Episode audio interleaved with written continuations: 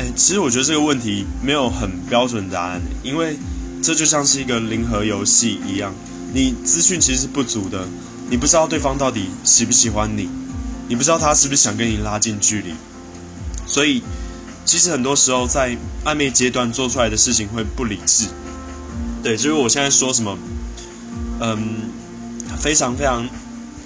冠冕堂皇的话，就是什么约他去吃东西啊，约他去看电影啊。然后把手放在他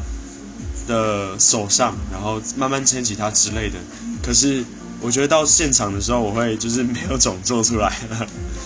因为很多时候这些东西不是我自己能控制的，就是会靠靠直觉吧。那希望大家都能遇到自己生命中的可爱女人。